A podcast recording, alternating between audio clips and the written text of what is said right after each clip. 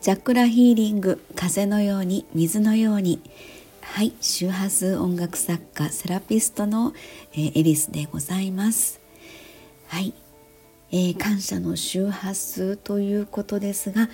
えーと13日はずっとですね伊手座新月の、え、作業をしておりましたので、えー、鼻づまりの声の配信もアップいたしましたがちょっとあの感謝の周波数の方が遅くなってしまいました。えー、12日分ということでですねあの本文の方ではちょっと読んでみたいと思います。えー、今日茨城県に住む母の双子のおばさんから電話がありました電話の声は元気な様子で近況など久々の長電話。今年の夏には初めておばさんの家にお邪魔し霊感体質の母やおばさんのいろんな話を聞きました、えー、血縁であるご先祖様のルーツにまつわるお話。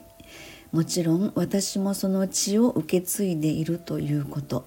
人様への祈りありがたいおかげさまをたくさんいただいた。自分の力以上のことはしない、えー、霊感体質をいい方へ解釈して人様への祈りをしたらいいよと母さんと同じ顔のおばさんまるで亡くなった母さんと話してるようでありがたく大切な時間に感謝ですと。はいということなんですがはい。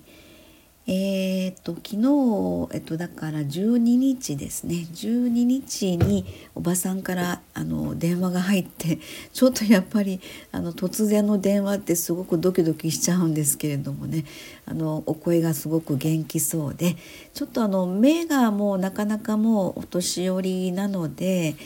え87歳になるのかな？うちの母が生きてたらそれぐらいで、まあ、双子のねあの姉妹ですので、え87歳ということで目があのちょっと辛いような感じで年賀状がちょっと書けないからあのお電話で失礼するねという、まあ、年末の挨拶のお電話をいただいたんですけども。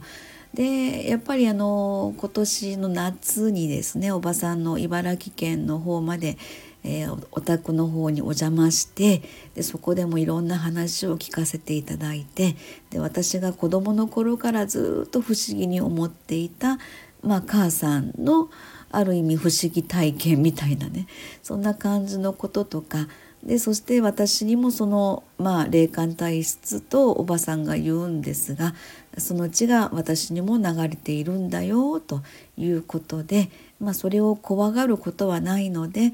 あのおばさんがそれをずっと人生を振り返ってやってこられたのがあの人様に向けての祈りをしっかりしなさいということとそして自分が持ってる力以上のことはあのやらなくていいよということですよね。であのかえって手を出してしまうことでちょっと危険なこともあったよというあの感じのこともあったらしいんですよね。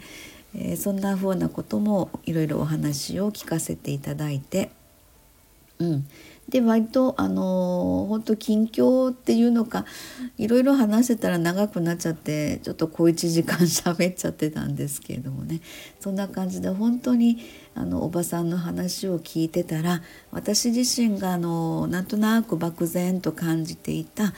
え、ちょっと不思議な感覚っていうんでしょうかね。え、今までは自分の中で全部否定というのかこんなことありえるわけないないみたいな感じのことでなんとなくこう頭の中で浮かんできたことに対して自分の勝手な妄想だな空想だなっていうふうに昔というかまあこれでも、えー、去年ぐらいまではそんな感じだったので何かのきっかけで自分の中の頭に浮かんだことイメージしたことっていうことが後々になってあああの時思ったことが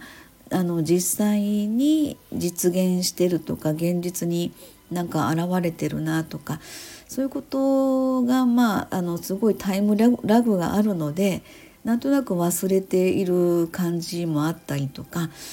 でそれほどまでに気にはならなかったんですけどもちょっと最近最近というかここは数年の間でそのことがすごく気になりだしたんです。まあ母が亡くなってからですね2019年に亡くなってそれ以降